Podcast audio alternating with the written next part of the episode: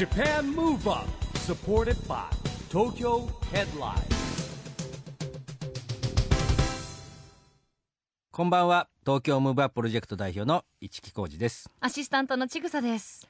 JAPAN MOVE UP この番組は日本を元気にしようという東京ムーブアッププロジェクトと連携してラジオで日本を元気にしようというプログラムですはい。またフリーペーパー東京ヘッドラインとも連動していろいろな角度から日本を盛り上げていきます。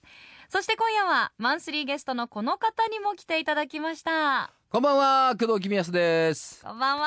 こんばんはよろしくお願いします。こんばんは久しぶりな感じがしますが久しぶりですね。スタジオはね、はいあのー先日はですね岡山県にですね、はいえー水内さんと工藤さん行ってもらいましてはい。灼熱な太陽の中ですね夢の課外授業お疲れ様でした、はい。もう体育館も暑かったですよね。暑かったもうカンカン照りはい。もうねいや梅雨なんか関係ないですよね,、まあ、あのねあのタイミングはもうー、全然関係なかったですね。まあ、そんな中、子供たちはね、非常に元気にね、はいえーいっい。ぱいでしたよね。よかったですね。うん。ではそんな夢の課外授業のお話も含めて今夜は工藤さんにいろいろと伺っていきたいと思います。よろしくお願いします。はい、よろしくお願いします。 JAPAN MOVE UP supported by 東京ヘッドラインこの番組は東京ヘッドラインの提供でお送りしますさあ今夜はマンスリーゲストの工藤公康さんに来ていただいていますよろしくお願いしますはい、よろしくお願いします。はいよろしくお願いしますはい。あのさっきも聞いたんですけどね。あの、はい。岡山にです夢の課外授業。このラジオ番組からですね、えー出た企画をやってもらったわけですけども、はい。まあどうでしたかって、まあその時もね、あの感想実は聞いたんですけども、うん。まあちぐささんはいなかったんでね。そうなんですよ、ええその場にはいられなかったんですけど、うん。後ほどねその後で音声をはい。いろいろとあ、聞きまして、子そうですか。供たちの元気な声とか、うん。工藤さんがもう結構熱くなってね、指導されてる様子とか、そうなんですね。熱くなって指導はしてたんですけれども、まあね、あの、多くの子たちが来てくれたんで、まあいろいろね、4つぐらいのグループに分けて、で、それぞれまあ僕が、まあキャッチボールだったりとかね、投げ方を指導している部分と、で、トレーニングとかね、まあ体のケアの部分だったりとかっていうので、こう4つぐらいに分けてやらさせていただいて、本当はもうちょっと、ね、時間をかけて教えたかったなっていうところもありましたけど、うんまあそんな中でもやっぱり子供たちはね、ちゃんといろんなことを言ったことをちゃんと吸収してくれて、はいすぐに実践してね、やってくれたんで、まあ非常に岡山の子供たちっていうのは、まあ吸収力があるっていうかね、えーそして覚えが早いなっていうのはちょっと感じましたね。はい。なんかゲーム感覚でね子供たちも楽しんでできるようなアクティビティも多かったですよね。そうですね。うん。まあでもやっぱりね、普通に教えるだけっていうのは、なかなか子供たちってね、ワイワイできないんですけど、まあゲーム形式だったりとかね、うん。そういう風になるとまたちょっと変わるんで、うん。まあそういうところもやっぱりこ子供たちの伸びしろという意味では、はい、そういうのも入れるのもやっぱり大事なことだと思いますうね。ん笑い声とかも印象的でした。そうですね、もう子供は喜んでましたから、ねえはいね、で、ゲームといえばですね、はい。話は変わって、お。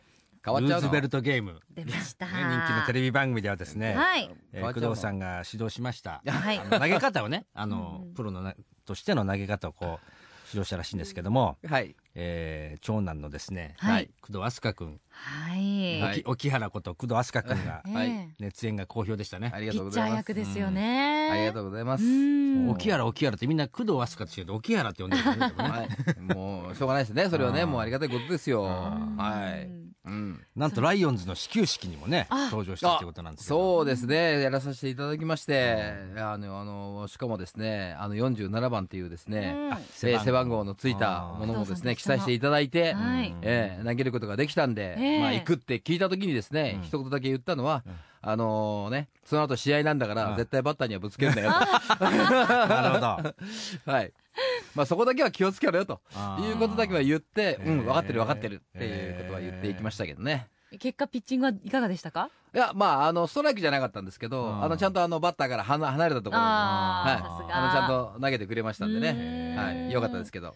あのほら実技のアドバイスをしたっていうね、はい聞いたんですけどあのやっぱ投げ方からやっぱりそのキャッチボールして教えたんですかそれは？あ、キャッチボールもしましたよ。キャッチボールもしたしやっぱり一番、あの、投げてて、こう、躍動感があるように見えるのって、うんぱり下半身の使い方がちゃんと上手にできてると、躍動感があるっていうか、んスピード速いボールを投げるっていう投げ方に見えやすいんで、うん下半身の特に使い方うんっていうのを、まあ少しちゃんとお尻からね、ヒップファーストっていうんですけど、うんお尻から出ていって、こうバッターにグーってこうね、向かっていくように投げるんだよというふうに言ったら、まあなんか本人も、あ、こんなの、こんな感じでいいあんな感じでいいと言いながら、まあやってくれたんでね、まあ非常にあの飲み込みも早くて、はい、もっと小さい時からちゃんとやっておけばよかった。でも親子のキャッチボールってだいぶ久しぶりだったんじゃないですか、まあ、だいぶというよりは初めてです。そうそうちっちゃい時とかはやってないですえね。そうなんですね意あ外、のテニスやってたんですよ。はいあの飛鳥君はずっと。えーで、まあそうだよ、どうなんじゃない？だって、まあ現役だったわけじゃないですか、当然小さい頃って。はい。まあそう、どうなんだろう、キャッチボールとかするんですかね、やっぱり。しないですね。ねまあ僕はあの自主トレとかの時は他のところに行ったりとか、まあ晩年は海外に行ったりとかしてたんで、はい。あまりあのそうやって子供と一緒にっていうのはなかったですしへね。ーまあもちろんシーズン中はね、うん。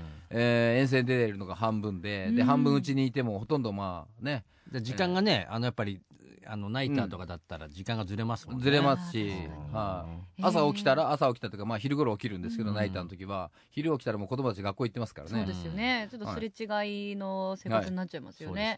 じゃあ大人になってから初めてのキャッチボールははいちょっと照れくさかったんじゃないですか、まあ、照れくさいっていうかですね、まあ一番気をつけなきゃいけない、どこに来るかわからないんで。ね。ね投げたことがあんまりないんで、どこに来るのかなって、なんかちょっと見ながら、まあ、あの、いろんなところに来るボールを、まあしっかりコントロールできるボールもあったんですけどね。はいねいや、まあ当然大人だからね、えーそんなのに気がついたらもうお父さんより背高いですからね。わあ、そうなんですよ。一度目から抜かれてしまいました。うんねえはい大人になっていく息子さんを、はいねこうテレビ画面でも活躍されてるし、はい。始球式でも自分と同じ番号をつけてはい。投げているし、投げてどうるし。お気持ちなんですか？父としては。どういう気持ちですか？うーん、まあ、あの、それぞれ、まあ自分がやりたいってね、言って、まあ俳優の道を選んだんで、うん。だからそこに対して、すごくなんか真剣に、一生懸命、まあ取り組んでる姿を見るのは、うん。父親としては嬉しい限りですね。誇らしいですよね。うん。はい。うん。いやね、工藤さんとね、はい。食育のシンポジウムっていうのあの工藤さんがね、ついてったことがあるんですけども、はい。その時に、まあちょっと僕はふと笑ってしまったんですが、沖原選手見てますよって言われたわけですよ。おー。ね？役の名前で役の名前。はい。はい。うちの息子の名前じゃなくて役の名前で、役の名前ですから本当なんかありがたいですね。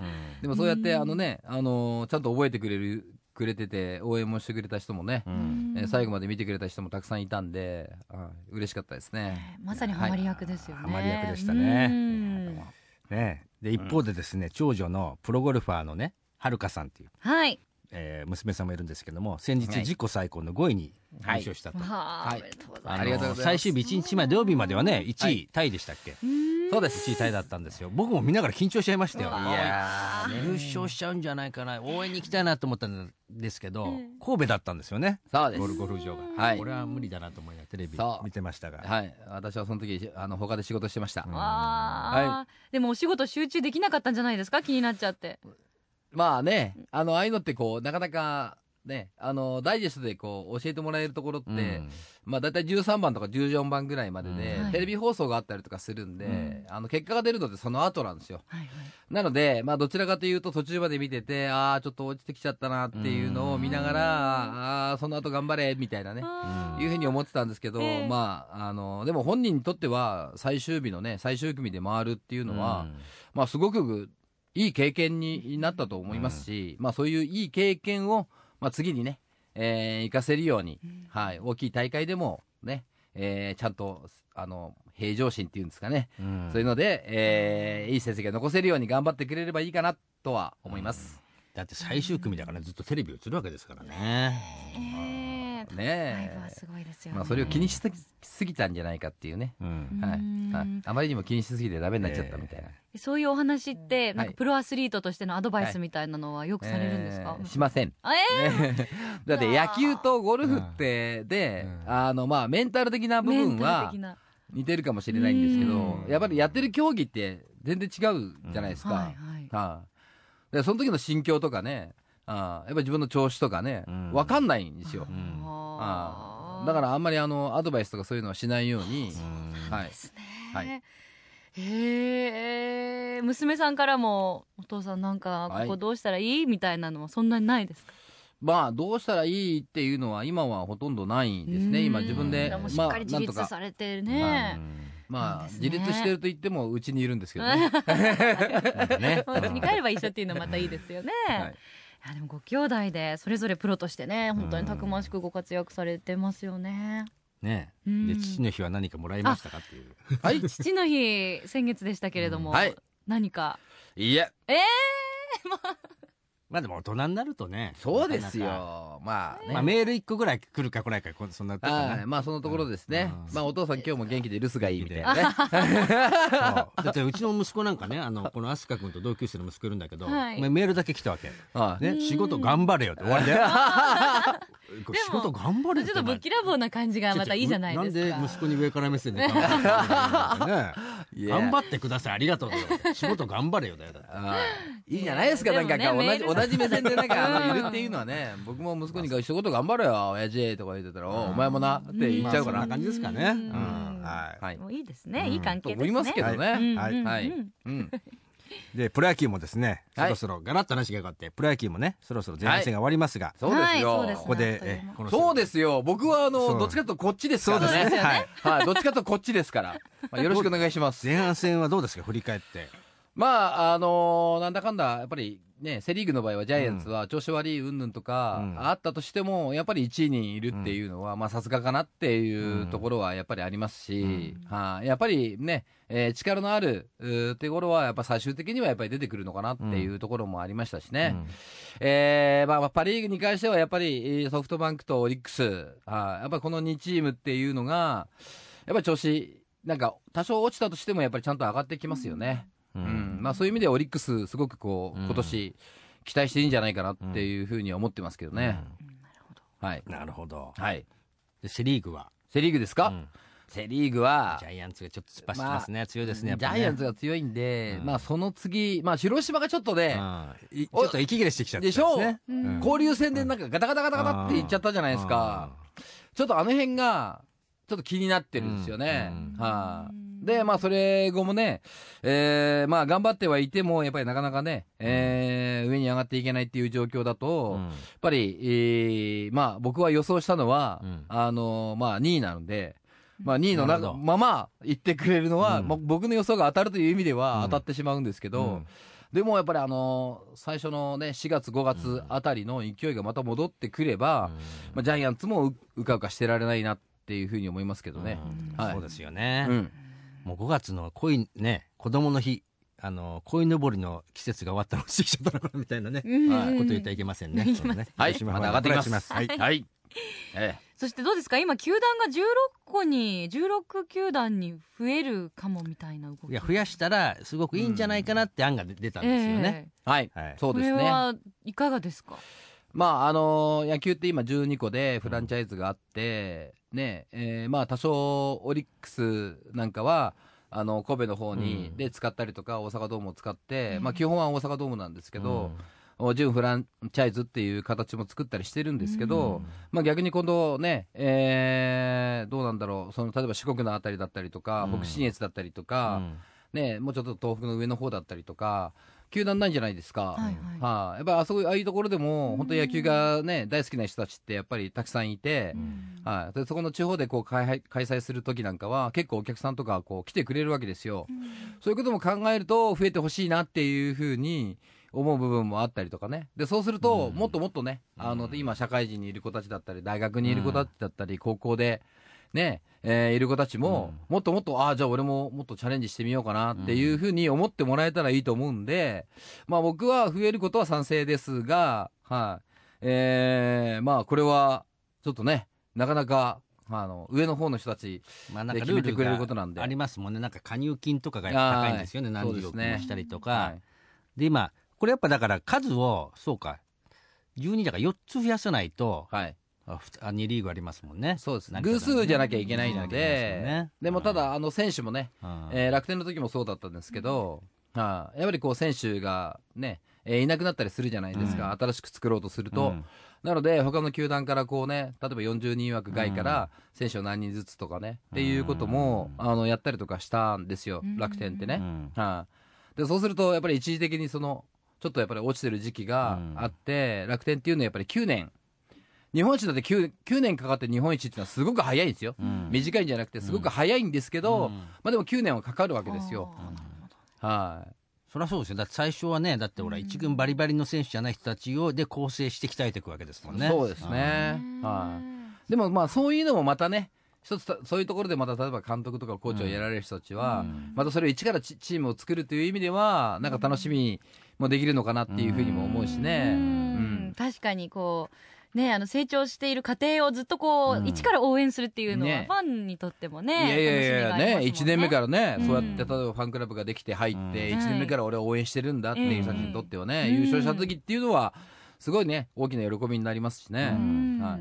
今愛媛四国とはい。静岡と、まあ、はい。沖縄もよ言われてましたよね、あとあとどどこでした4つのエリアってなんかね。あと、北信越の方じゃ北ないですか？信越。だ。新潟とかですよね。新潟とか、はい。あそこはねサッカーとかバスケットもねさなすごいですね。新潟は。はい。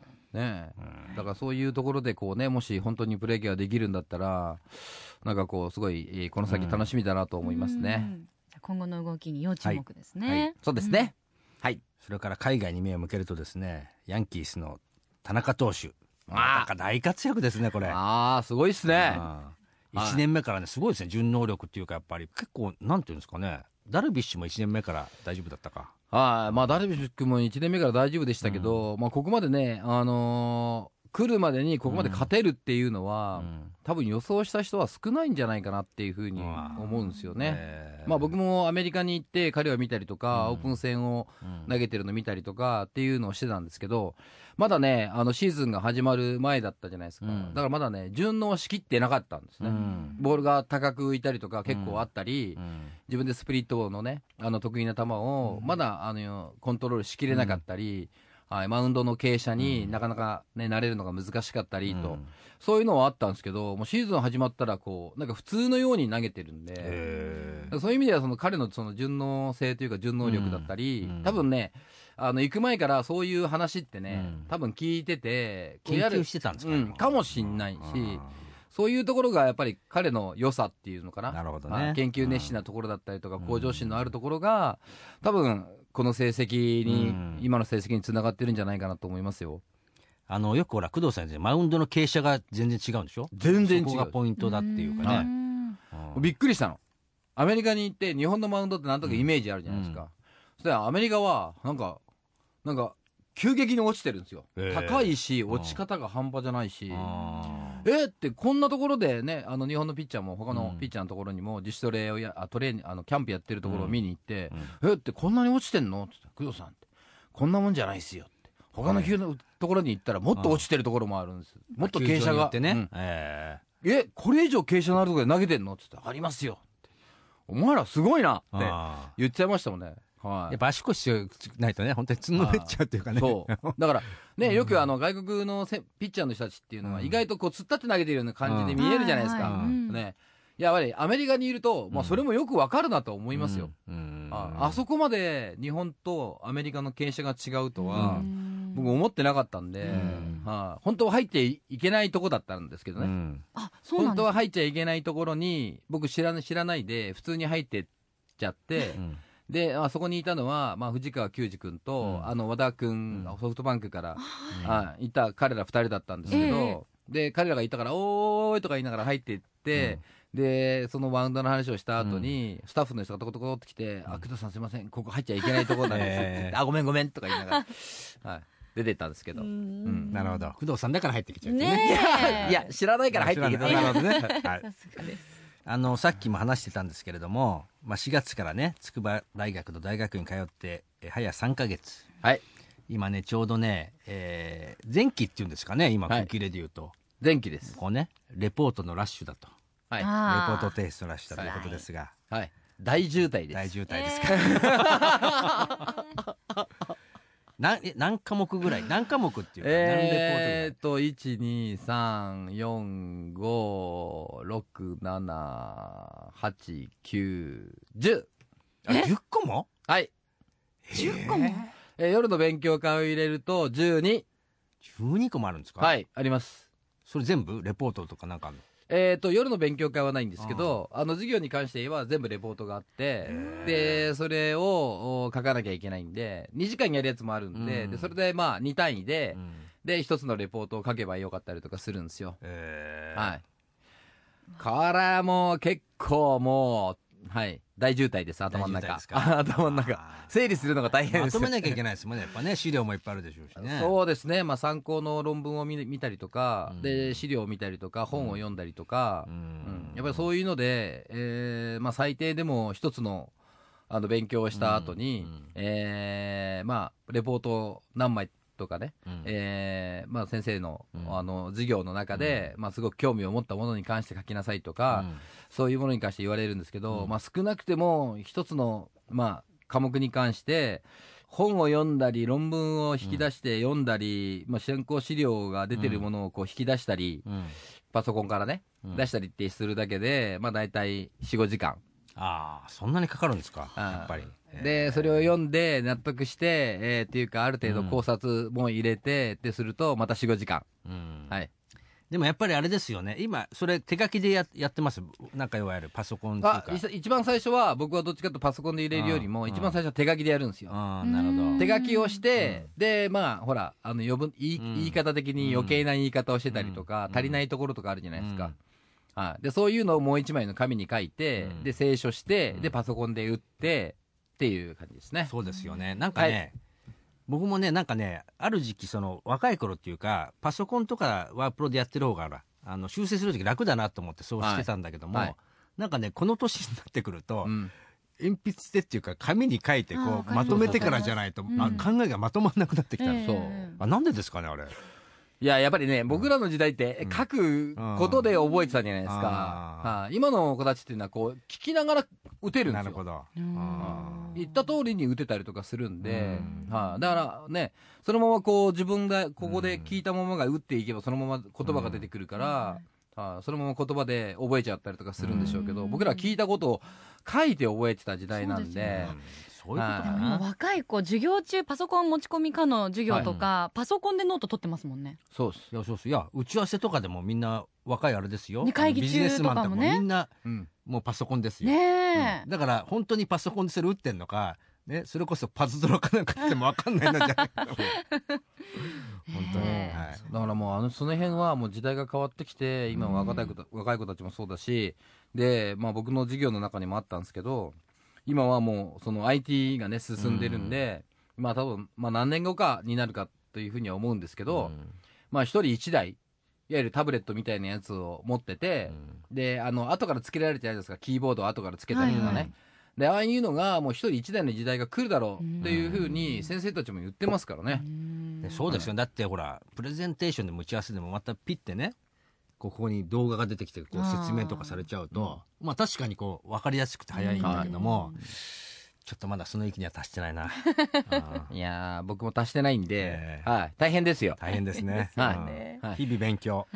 秋の履修もしなきゃいけないし、うんわあ、はい。蘇りますね。なんか憂鬱になってきました、えはいなんか楽しんでやるん学ですよ。時代の大そうです変なよ。感じが僕はだからどの科のどの勉強も全部その野球の障害だったりとか、その子供たちの例えばトレーニングのプログラムだったりとか、うん。はい。まあ、それ全部そういうところに当てはめてるんで僕はまあ基本的にはその子供の障害を予防したいとかね、はい、まあ、そういうことで、まあ、大学院に行って勉強しようと思ってる人間なんで、だからほほとんどの授業でいろんな、ね、例えだったりとかサッカーだったりとかいろんな武道だったりとかね、そういう部分が出てくるんだけどそれを全部野球に置き換えて、うん。こう考えてっていうのをやってますよ。ね。そうかそれでね、まあ、モチベーションにもなりますもんね。自分が学びたいこと自分の、まあ、今後に生かせることと思うとやっぱり真剣にね、あの授業これ時間だけ早く立てとか思ってる学生とはやっぱり全然違いますよね。それはダメですね。僕らですねほら目的があって勉強するわけだから余計ね。やっぱ大人になってからの勉強って、まあの本当ねあの学生時代の勉強よりも、うん。こう身が入る感じがします身が入りますよ。うん。なんて言ったら教室の一番前に陣取ってずーっと先生の顔見ながら授業やってますからね。先生お気の毒ですね。ね それ何？プレッシャーでしょうね。下手したら先生の方が若かったりしない。若い先生いっぱいいますよ。うわあ工藤さんだみたーいな。ね えいえ。でもやっぱり一番前にいて一番こうね、うん。あの自分でこうやって撮ってでパワーポイントを使ってる先生たちもいれば、うん。実際に黒板に書く人もいるし、うん。いろんなタイプの先生はいるんですけど、うん。でもやっぱり勉強するとやっぱり自分の知らないことを、うん。あそうだったのかって思えることだったりとかね。あ、うん。こうしたらいいんだって、うん。じゃあ野球だったらこうしようこうしてみようかなとか、うん。その中にこういろんなねこう自分であのうん。想像が湧いてくるんですよ。だからねあの授業は、まあ、当然わからないことも多いですよ。うん。わかる、わからないことも多いんだけど、でもわかることを、なんか自分の知ってる範囲がどんどんどんどんなんかこう広がっていくっていうのが自覚できるんで、楽しいですよ。う。ーん。いやーさすがですね。いやいや、前向きオーラがすごい、はい。問題は、はい、ちゃんと単位が取れるかどうか。はい。はい。応援してます、はい応援してますよ。はい。やっぱりお忙しいとね体が資本になってくると思いますが、はい。あのこれからもさらに季節暑くなってくると思うんですけど、熱はい。中症対策とかなんかあの体調管理でそう工藤さんこの間ね岡山で子供たちにねはい。熱中症対策のアドバイスされてましてましたけど。ぜひアドバイス番組でもいただけたらなとあ改めまして、ね。はい、あの熱中症って、えー、と不思議なことにあまりその練習して水分を取らないと熱中症になるって言われるじゃないですか、うん。まあ、それはあなるケースが非常に多いのは普段体を動かしてなくて例えば皆さん暑くなったらどういうところにいます？日陰。日陰ですね。日陰。はい冷房が効いている冷ところ。房が効いているところ。ですよね、はい。はい、冷房が効いているところにずっといると人間って自分で体温調節してるんですよ。うん。でもその体温調節をしなくていいでしょ？はい。冷房にいて、うん。例えば26度とか27度とかっていうところの安定したところにいると、体温調節がいらないところで、急に暑いところにボンって行きましたって言ったら、体温調節が間に合わないんです。いわゆる発汗が、間に合わなくなって、体の熱だけがどんどん運動することによって熱がこもってしまって、結果的に熱中症になったりっていうこともあるんですよ。だから、あの、不思議なことに、うん。その生活習慣っていう部分が、うん。暑いとか寒いとか、うん。いうことを常に感じるように、うん。さね、冬だったら寒いだから上を着るじゃないですか、はい。はい。ね、上着を着ますよね。でもあの暑あ寒いって思った時に暖房をつけたら暖かくなるじゃないですか、うん。そうすると体温調節しなくて済むんですよ。そういう状況を作るんじゃなくて寒かったら上着を着るとかうん。暑かったら薄着をしてでも、うん。で例えば汗をかくとかっていうのが人間の、まあ、自然な生理現象なんです、ううん。んはい、そういうことをしていなくて急に運動すると熱中症になりやすくなっちゃうんですよ。ああー。は知らなかった。はいじゃあまあ甘えちゃいけないんですね空調うに、ん。まあだから甘えすぎも良くないってことですよね。だから冷房のところにいちゃいけないっていうわけではなくて、うん。はい、でそういうところにあいて体も冷えてきたなと思ったらうん。一回外出てうん。一回ちょっと軽く動動く歩いたりとかするだけで汗出るじゃないですか、はい。暑いから、あはい、でそして水分を取るとか常常にこう体が暑ければ汗をかくところをこう縮めてでも、うん。体温を守るとか、そういうことを常に体が繰り返していればパッと行って、えー運動したとしてもすぐ発汗して、うん。えー体温調節をしてくれるんですよ、うはい。だからそういう習慣がなくなっちゃうんです今。今の子たちっていうのーは、うん。だから、なるほどね。まあ熱中症になりやすいと。うん。いう部分もあるんじゃないですかね、非常にわかりやすかったです、ね、参考になりましたね。はい、はい。じゃああの工藤さんの教えを守って暑い夏を乗り切りたいと思います、はい。乗り切りましょう、はい。まあ、でも水分補給をすることと、はい、たまには日陰でしっかりね休むとうん。いうことも入れていただきたいと思います、はい。了解しました。はい。Japan Move Up 今日はマンスリーゲストの工藤公康さんにたっぷり話を聞いたんですけれども、はい。一つ言い忘れました僕は。工はい。藤さんがまた本を出したんですよ、わあ孤独を恐れない力 すごいですね、もう本を出されてレポート書いても書いてもお忙しいそうですね、まああのちょっと連載をしているやつがあったので,、でそれをまとめて一つの本に、えーさせていただいたのがまああのはいその本です。ね。はい、タイトル「孤独を恐れない力」はい。これまた。ね。もう一歩自分を成長させる、はい、うん。そうですね。まあ、あの、いろんなところで、あの、自分で一人になるうん時ってあるじゃないですか。うん。いろいろ失敗をして、一人で考え込んじゃったりとかね。まあ、いろんなケースって人間って人って、えーうん。あるというふうに思うんですけど、うん。そういう時こそ、自分が成長する鍵があるんだよっていう。なるほど。なるほど、はい。いやー奥が深いですね。いや深いのかな。いやなんとなく僕らの年代も含めてはいそうですよね。そういうことってありますよね、そうなんですよ。成功し続ける人間っていないじゃないですか。うん。はい。でもやっぱり失敗した時って次で、なんか落ちたように思うんだけど、うん。そういう時にきっかけがあってうん。成長できる。うん。ああ俺こういうところがうまくできなかったからダメだったんじゃないかっていう部分をうん。成長のそのねより大きな成長に変えてほしいと。うんいうふうに思ってまあいろんなまああの自分の体験した例も含めてうん。そこにこう書かせていただいたんですけどね。はい。ね。ねなんか落ち込んでる時とか孤独に感じてる時こそチャンスと思うとうん活力になりますね。そうですよ、うん、はい。工藤公康さんの最新の著書です、はい。孤独を恐れない力現在発売中ですのでお手に取ってみてください、はい。工藤さん今月もどうもありがとうございました、ありがとうございます。次回もよろしくお願いします。もちろんです。さあそれではここで東京ヘッドラインからのお知らせです。現在23区内を中心にカフェや飲食店など様々な場所に専用ラックを設置し約35万部を各種発行しているフリーペーパー東京ヘッドラインの最新号が来週月曜日7月7日七夕の日に発行されます。最新号では夏フェス特集マリンジェット体験特集など今年の夏を100%満喫するために欠かせない情報が満載ですよ。それ以外にも著名人のインタビューなど盛りだくさんの内容ですのでぜひ東京ヘッドラインを駅やカフェなどお近くのラックでピックアップしてください。またフリーペーパーと同じ内容が無料アプリでも見られますのでこちらもチェックしてくださいね。ということでジャパンムーブアップそろそろお別れのお時間です。次回も元気のヒントたくさん見つけていきましょう。はい。オリンピックの開催が決定した2020年を目指して日本を元気にしていくヒントと仲間をどんどんどんどん増やしていきましょう。はい。ジャパンムーブアップ。お相手は市木浩二とちぐさと工藤公康でした。それではまた来週週。 JAPAN MOVE UP。supported by 東京ヘッドライン。この番組は東京ヘッドラインの提供でお送りしました